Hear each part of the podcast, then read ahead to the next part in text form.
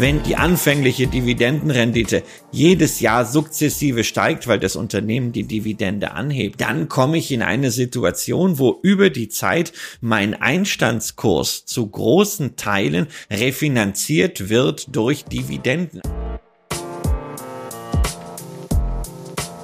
Hallo und willkommen zur neuen Episode des Scalable Capital Podcast. Aktionäre freuen sich außer über Kurssteigerungen auch über Dividenden, also über Gewinnausschüttungen, die viele börsennotierte Unternehmen an ihre Anteilseigner auszahlen.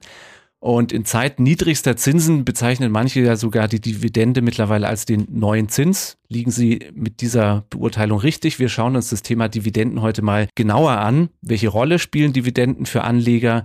Was sollte man über Dividenden wissen und verstehen und wie steht es denn aktuell um die Gewinnausschüttung von Unternehmen in Deutschland und darüber hinaus? Und ich freue mich sehr, dass uns dazu heute der Börsenexperte, Autor und wie er selber sagt, Vermögensverwalter in eigener Sache, Christian Röhl, zugeschaltet ist. Zum zweiten Mal bist du jetzt schon bei uns im Podcast. Hallo Christian. Hallo Nico, schön wieder bei euch zu sein. Ja, Christian, du bist ja ein äh, erklärter Freund auch von Unternehmen, die nachhaltig Dividenden ausschütten. Nicht umsonst heißt deine Webseite Dividendenadel.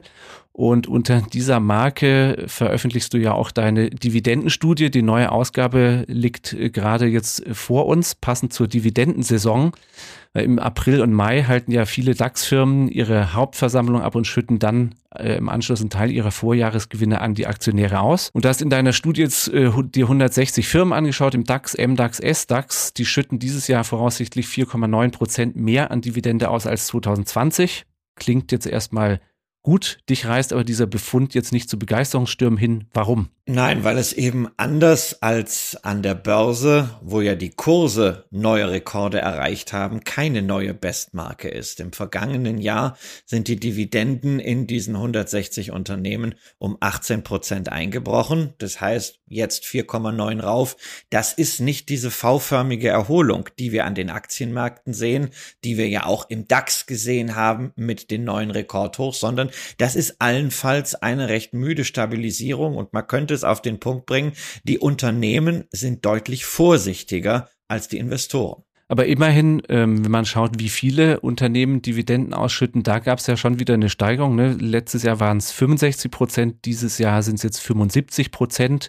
Das hat sich auf jeden Fall wieder gebessert, ja. Da sind äh, natürlich im letzten Jahr manche Unternehmen gewesen, die einfach mal angesichts der Unsicherheiten, weil ja auch die Dividendensaison in die erste Phase dieses Lockdowns fiel, gesagt haben, alles auf Sicherheit, alles Geld in den Unternehmen halten, bloß nichts rausgeben. Es haben ja auch viele Unternehmen Kreditlinien gezogen, sich vollgesogen mit Cash und dann haben sie zum Jahresende festgestellt, naja, es ist nicht so schlimm gekommen wie erwartet.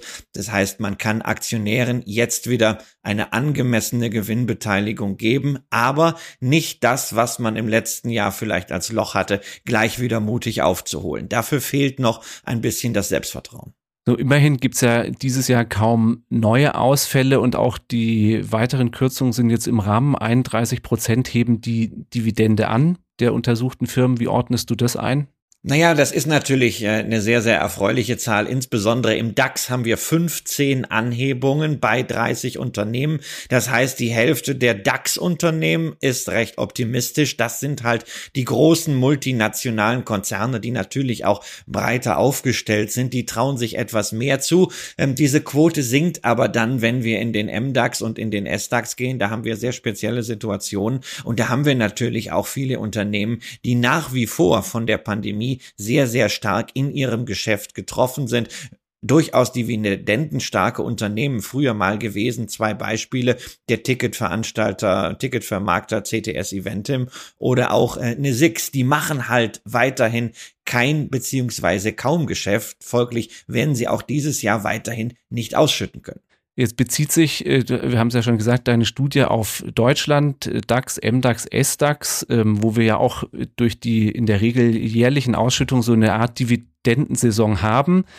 Ähm, in den USA ist es jetzt zum Teil anders. Da zahlen ja viele Firmen wirklich quartalsweise. Wir haben hier gesehen, im S&P 500 zum Beispiel haben im Pandemiejahr 2020 45 Prozent der Firmen die Dividenden erhöht und nur 14 sie gesenkt. Also da ist es wohl erstmal glimpflicher abgegangen, als viele zu Beginn befürchtet haben. Und im ersten Quartal haben sogar 120 S&P 500 Firmen die Dividenden erhöht, nach 91 im vierten Quartal 2020. Wenn wir mal einen Blick nach drüben werfen, wie beurteilst du da im äh, Moment die Lage auf dem Markt? Ja, das hat eigentlich gar nichts mit dem Moment zu tun, sondern das hat etwas mit fundamentalen Unterschieden in der Ausschüttungskultur zu tun.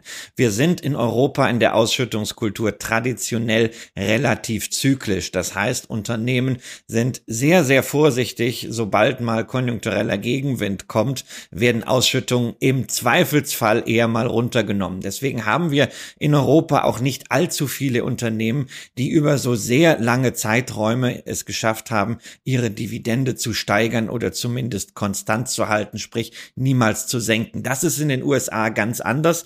Wir haben dort ja alleine im S&P 500 63 Unternehmen, die seit mindestens 25 Jahren ihre Dividende jedes Jahr ausnahmslos angehoben haben. Also die sogenannten Dividendenaristokraten. 63 von 500. Das sind über 10 Prozent. Und das zeigt schon, welche Ausschüttungsqualität mit Blick auf Nachhaltigkeit wir in den USA haben. Mhm.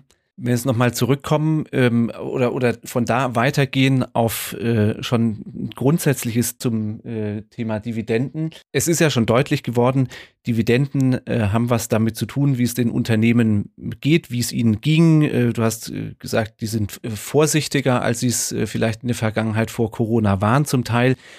Also sprich, ähm, die Aussage, Dividenden sind der neue Zins, ähm, die würdest du vor dem Hintergrund wahrscheinlich so nicht unterschreiben. Nee, also nicht vor dem Hintergrund und auch vor allen anderen Hintergründen. Also Dividende ist der neue Zins, ist einer der dümmlichsten Sprüche, die es in der Finanzindustrie gibt. Das ist natürlich eine sehr schöne, bequeme Formel, wenn man Dividendenfonds verkaufen möchte. Ja, das ist so ein griffiges Argument. Es ist aber ähnlich durchgeknallt, so wie so ein Modeschöpfer, der sagt, äh, schwarz ist das neue Gelb oder sowas. Ja, es hat das eine nichts mit dem anderen zu tun. Ja, Zins ist die Prämie dafür, dass ich Fremdkapital zur Verfügung stelle. Ähm, also bei einer Anleihe und eine Anleihe ist ja eigentlich immer nur eine in Anführungszeichen Wette darauf, dass ein Unternehmen irgendwie überlebt und seinen Verpflichtungen nachkommen kann. Wer eine Anleihe kauft, wer Zinsen kassiert, dem ist völlig egal, ob das Unternehmen gut läuft. Es muss nur gerade eben so gut laufen, dass kein Kreditereignis eintritt und das Unternehmen nicht ausfällt. Aber äh, bei der Dividende ist es eben anders. Die Dividende ist eine unternehmerische Gewinnbeteiligung. Dafür muss das Unternehmen laufen und das ist aber natürlich natürlich auch der Charme. Denn wenn es läuft, dann steigt die Dividende im Zeitverlauf, während ich ja beim Zins irgendwann mein Geld zurückbekomme und auch keine weitere Partizipation dann habe. Folglich Zins und Dividende sind zwei völlig unterschiedliche Welten. Man kann auch von mir aus sagen, zwei Seiten derselben Medaille, wenn die Medaille Unternehmensfinanzierung heißt. Aber man kann nicht sagen, nur weil es keinen Zins mehr gibt, suchen wir uns jetzt was anderes, wo man auch ein Prozentzeichen dahinter schreiben kann ähm, und dann habe ich wieder irgendwas und dann verkaufe ich die Dividende als Zins. Das ist grob fahrlässig, weil natürlich mit der Dividende auch die Aktie kommt. Und da habe ich eben ganz andere Risiken, Schwankungsrisiken, aber natürlich auch ganz andere Chancen und einen ganz anderen Charakter als bei der Anleihe. Also bitte nicht diese beiden Assetklassen vermischen. Die haben beide ihre Berechtigung. Ich persönlich mag zunächst mal lieber die Aktie, was aber auch daran liegt, dass ich Unternehmer bin und naja, als Unternehmer, da bilanzierst du ja eigentlich lieber werthaltiges Anlagevermögen als irgendwelche Forderungen gegen irgendjemanden. Und deswegen für mich primär Aktie, weniger Anleihe. Das heißt aber nicht, dass Anleihen eine Assetklasse sind, die keiner mehr braucht. Also an der Stelle eine Klarstellung für alle, die diesen Satz, der sich ja auch, äh, ne, der, der immer wieder so rumgeistert und vielleicht in vielen Köpfen erstmal hängen bleibt, wenn man sich erstmals damit beschäftigt. Das hast du ja auch gesagt, eine Dividende ist eine Gewinnbeteiligung. Das heißt, ähm, eigentlich eine Beteiligung am Gewinn für das abgelaufene Geschäftsjahr. Es kann aber auch, auch so zum grundsätzlichen Verständnis, äh, Einflussfaktoren geben, die haben jetzt nicht direkt was zu tun. Ne? Wir hatten jetzt den Fall Daimler. Dort wurde auf der Hauptversammlung, auf der virtuellen, die Dividende um 50 Prozent erhöht auf 1,35 Euro pro Aktie.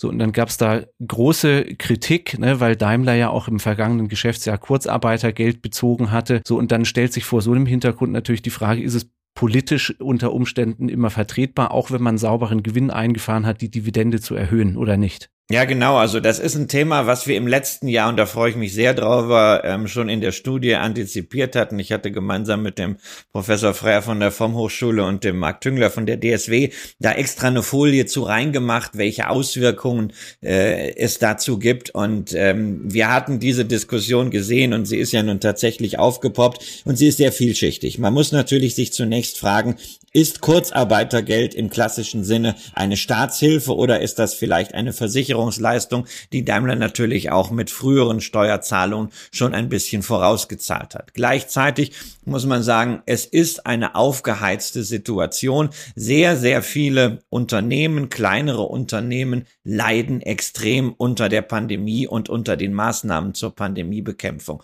Und genau in dieser Situation stellt sich also dann ein Ole Kelenius hin, zahlt 50 Prozent mehr Dividende und ist in einer Hauptversammlung überdies nicht einmal bereit, darüber auch noch zu reden. Ist also kein Thema gewesen, äh, proaktiv in seinen Ausführungen. Und das ist natürlich unglücklich. Das ähm, kann man nicht schwarz oder weiß entscheiden. Es ist eine Geschichte, die muss mit Augenmaß entschieden werden, ebenso wie beispielsweise im Fall Adidas, die ja letztes Jahr erst Aktien zurückgekauft haben, die dann plötzlich gemerkt haben, oh, wir haben kein Cash mehr für den Lockdown, die dann keine Mieten zahlen wollten, das dann doch wieder getan haben, die dann Staatshilfe bekommen haben, die Staatshilfe zurückgezahlt haben, sich am Kapitalmarkt finanziert haben, nachdem der Staat ihnen ausgeholfen hat und jetzt plötzlich zahlen sie wieder drei Euro Dividende.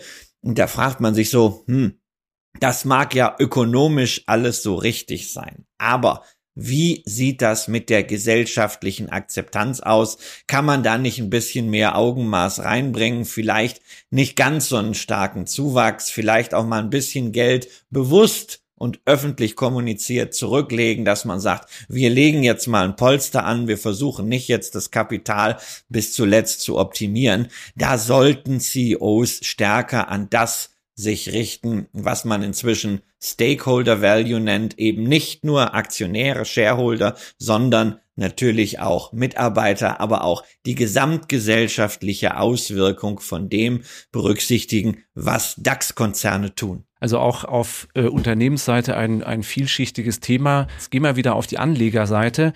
Worauf achtest denn du genau, wenn du dir Aktien anschaust, also es ist kein Geheimnis, du magst oder schätzt Dividendenwerte. Ähm, was sollte jemand, der jetzt erstmals an das Thema rangeht, sich Aktien aussucht und sagt, ich möchte auch auf Dividendenaktien setzen, worauf sollte der erstmal gucken?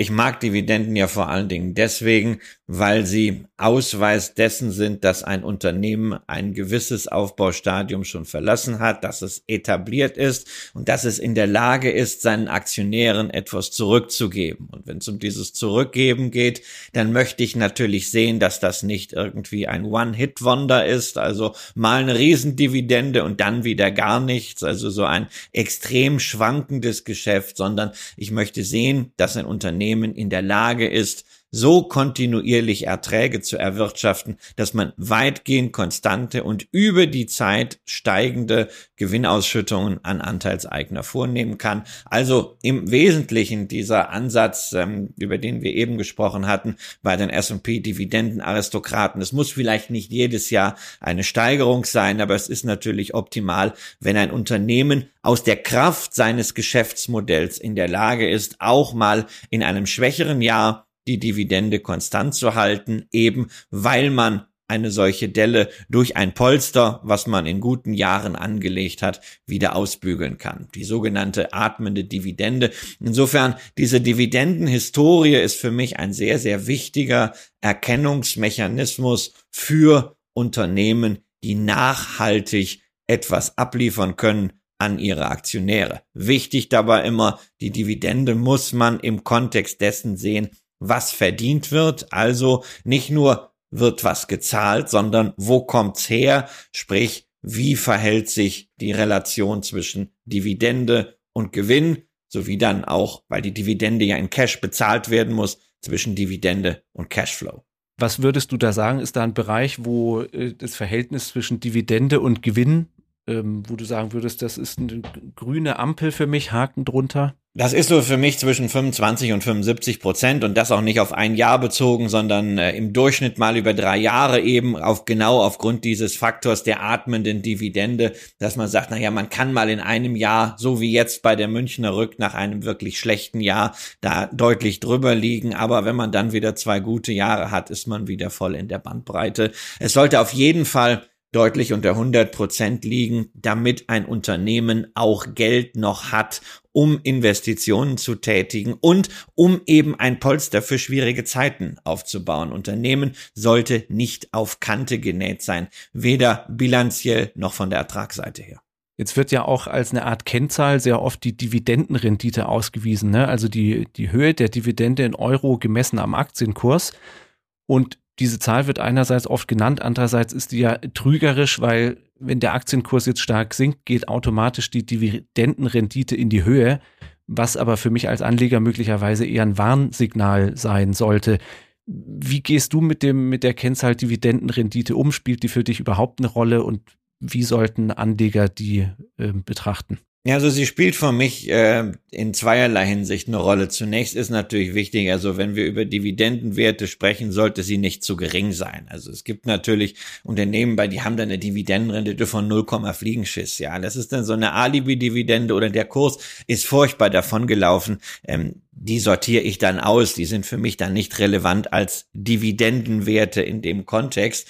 Und äh, das Zweite, wo es für mich interessant ist, ist natürlich, wenn ich im Zeitverlauf meine Dividende in Relation zu meinem Einstandskurs sehen möchte, dann will ich natürlich steigende sogenannte Yield on Cost haben. Also ich möchte steigende Einnahmen haben aus meiner ursprünglichen Investition.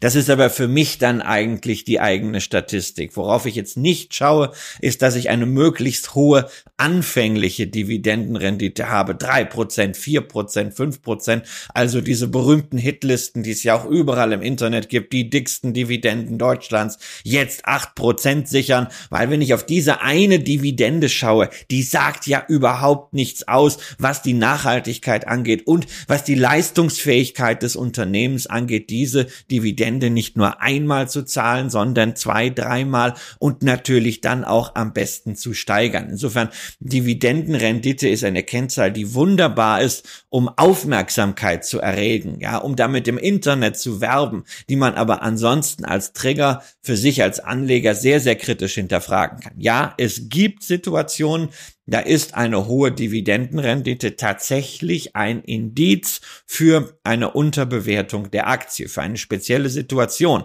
Aber es gibt noch mehr Situationen, in denen eine hohe Dividendenrendite daraus resultiert, dass der Markt zu Recht bezweifelt, dass diese Dividende nachhaltig ist. Und aus dem Grund hat man halt den Kurs schon mal auf Talfahrt geschickt und eine Dividendenrendite kann steigen, indem man den Zähler anhebt, die Dividende. Vor allen Dingen kann sie aber steigen, indem der Nenner kleiner wird und das ist der Kurs, wenn der fällt. Jetzt hast du ja schon den Begriff Yield on Cost genannt. Du hast in deiner Studie auch ein Fallbeispiel drin ähm, für die Allianz. Ähm, da sagst du, der Yield on Cost ist jetzt ähm, heute bei 13 Prozent. Das heißt, die aktuelle Dividende gemessen an einem Einstandspreis, wenn ich die Aktie vor zehn Jahren gekauft habe.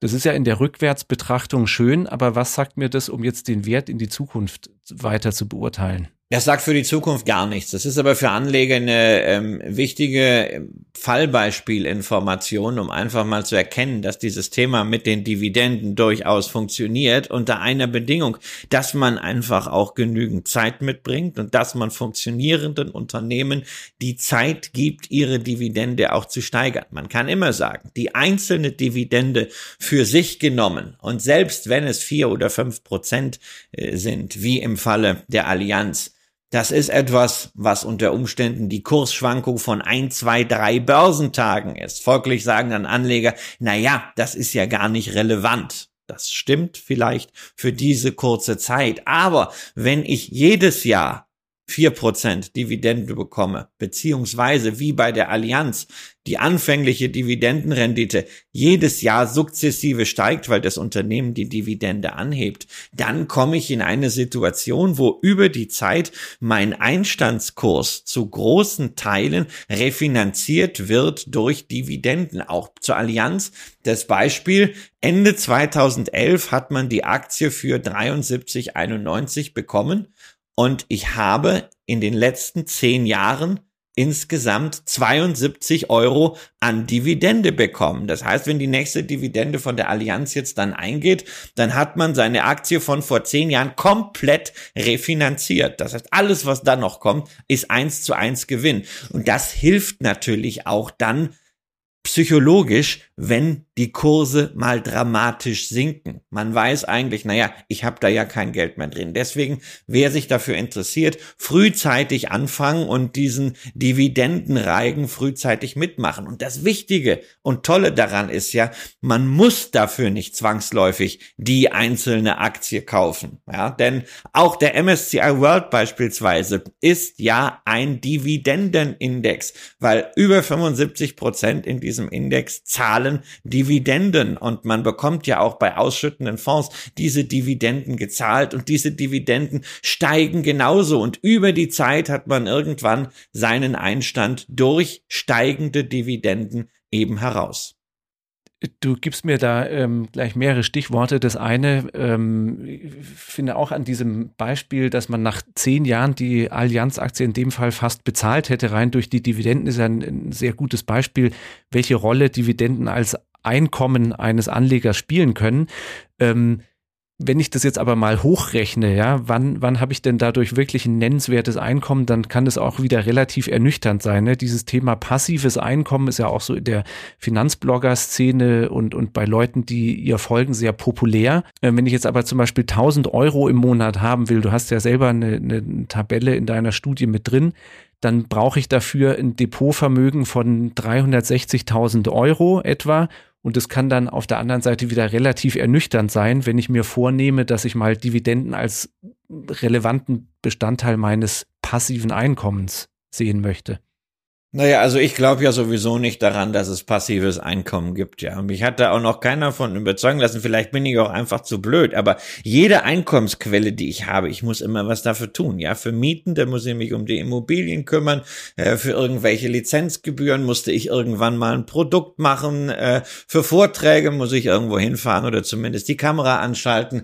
Und bei Dividenden, ja, da musste ich auch zunächst mal das entsprechende Geld verdienen und äh, dann mich natürlich auch um um die Auswahl und das Management des Portfolios kümmern. Also passives Einkommen muss man immer aufpassen, dass man das nicht so mit leistungsfrei sieht. Dann sind wir da auch schon wieder in so einer gesellschaftlichen Diskussion sehr, sehr vorsichtig. Aber, aber du hattest die absoluten Zahlen angesprochen. Das ist natürlich ganz klar. Wer heute anfängt mit einer Dividendenrendite ähm, von zwei Prozent und einem Vermögen äh, von beispielsweise 10.000 Euro, der wird natürlich äh, nicht von diesem Vermögen ein absehbar, in absehbarer Zeit ein Einkommen bekommen, von dem man jetzt wirklich leben kann. Aber es ist ja der Anfang und man sollte ja an zwei Stellen eine Optimierung schaffen, nämlich erstens das Vermögen durch zusätzliche Einzahlungen zu erhöhen, gerade weil man zum Beispiel im Job erfolgreich ist, mehr ansparen kann, Sparrate erhöhen, ist ja auch ein wichtiges Thema ansparen mit ETFs oder mit Aktien bei euch bei Scalable Capital.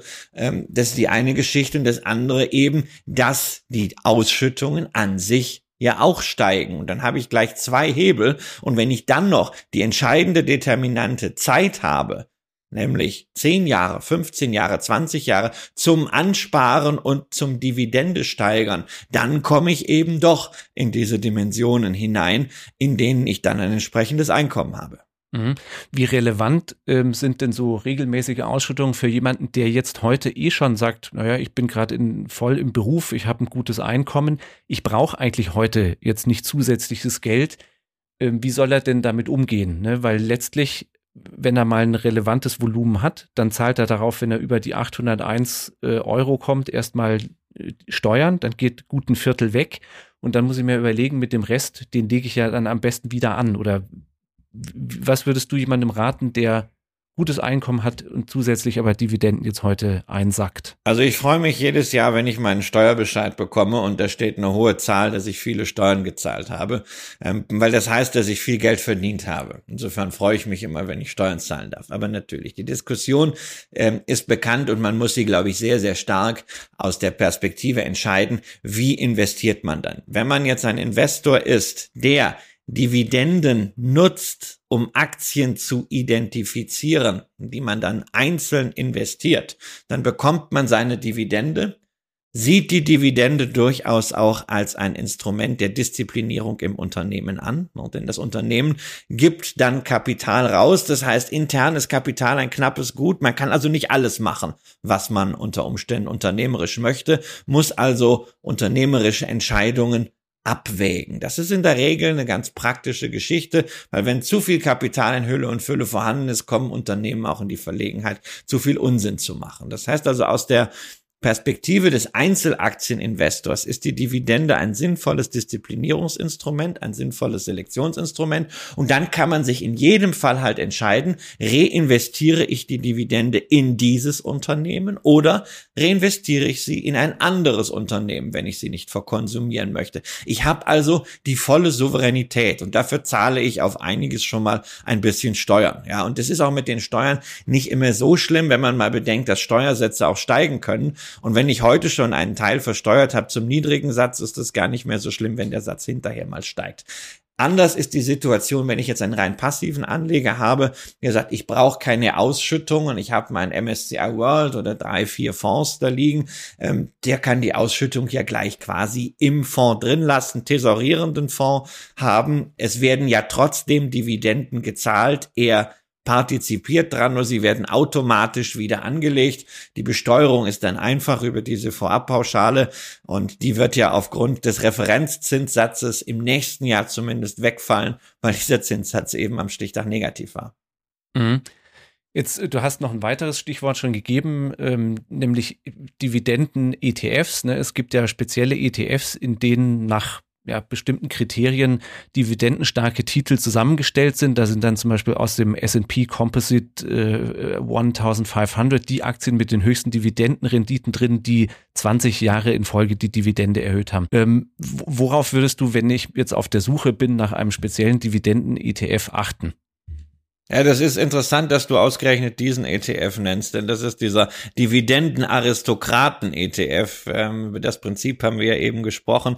Dummerweise ist der halt ziemlich verwässert hier, ne? weil es ist nicht der S&P 500, sondern es ist dieser Super Composite.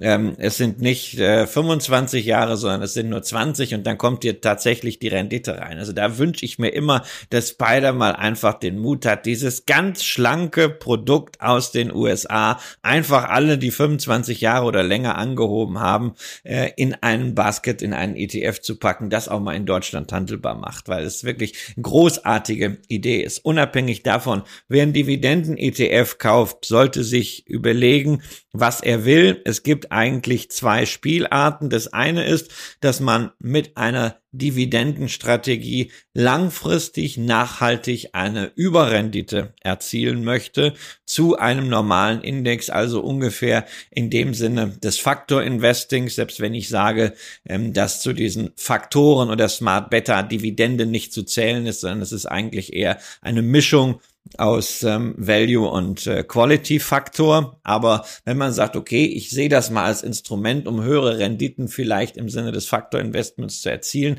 dann braucht man natürlich einen Index, der relativ stark fokussiert ist, ähm, der eine kleinere Grundgesamtheit hat, der starrere Kriterien hat und da ist zum Beispiel also Wisdom Tree ähm, mit diesen Dividend Growth Modellen, die meiner persönlichen Strategie sehr, sehr entgegenkommen, gut aufgestellt. Leider sind diese ETFs sehr klein. Ähm, Liberty IQ, der Fidelity hat ähnliche Modelle, die durchaus interessant sind. Die andere Alternative dazu ist, dass Anleger sagen, naja, ich bin zufrieden, wenn ich den Gesamtertrag des breiten Aktienmarktes bekomme, aber ich hätte gerne einfach höhere Ausschüttungen. Zum Beispiel, weil ich die zum Leben brauche oder weil ich es psychologisch gut finde oder weil ich zum Beispiel eine Stiftung bin, die gewisse Erträge äh, braucht und die nicht Aktien verkaufen will, sondern Erträge aus Aktien braucht. Dann gibt's halt Produkte wie zum Beispiel den DIFDAX oder wie auch die Dividendenversion vom äh, FTSE All World von Vanguard, wo ich dann einfach über die Zeit eine ähnliche Rendite wie am Gesamtaktienmarkt habe. Also keine Outperformance, aber dafür dann eine Dividendenrendite, die vielleicht 50, 60, 70 Basispunkte höher ist. Also beim DIF-DAX zum Beispiel, der hat in etwa so abgeschnitten wie der DAX die letzten zwölf Jahre, aber die aktuelle Ausschüttungsrendite ist halt nicht 2,4, sondern 3,2 Prozent. Gut, Christian, damit sind wir am Ende angekommen. Ich sage herzlichen Dank für die Einblicke in deine neue Studie, in ein paar grundsätzliche Überlegungen, die man sich als Anleger zum Thema Dividenden machen kann und vielleicht auch sollte. Danke, dass du dabei warst. War mir wie immer ein Vergnügen. Alles Gute und vielen Dank an alle Zuhörerinnen und Zuhörer, die uns Zeit geschenkt haben. Dem schließe ich mich an und hoffe, wir hören uns bald wieder in der nächsten Folge des Scalable Capital Podcast.